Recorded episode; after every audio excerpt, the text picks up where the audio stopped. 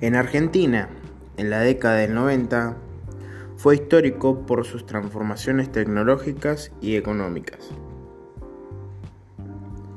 Todo esto surgió a partir del modelo neoliberal y sus consecuencias sobre el sindicato argentino.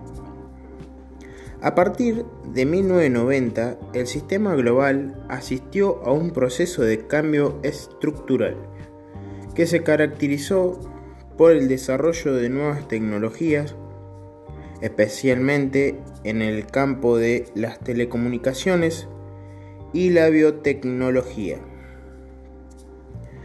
El proceso de cambio tecnológico aparece fuertemente asociado a la mundialización de las actividades económicas, la llamada globalización.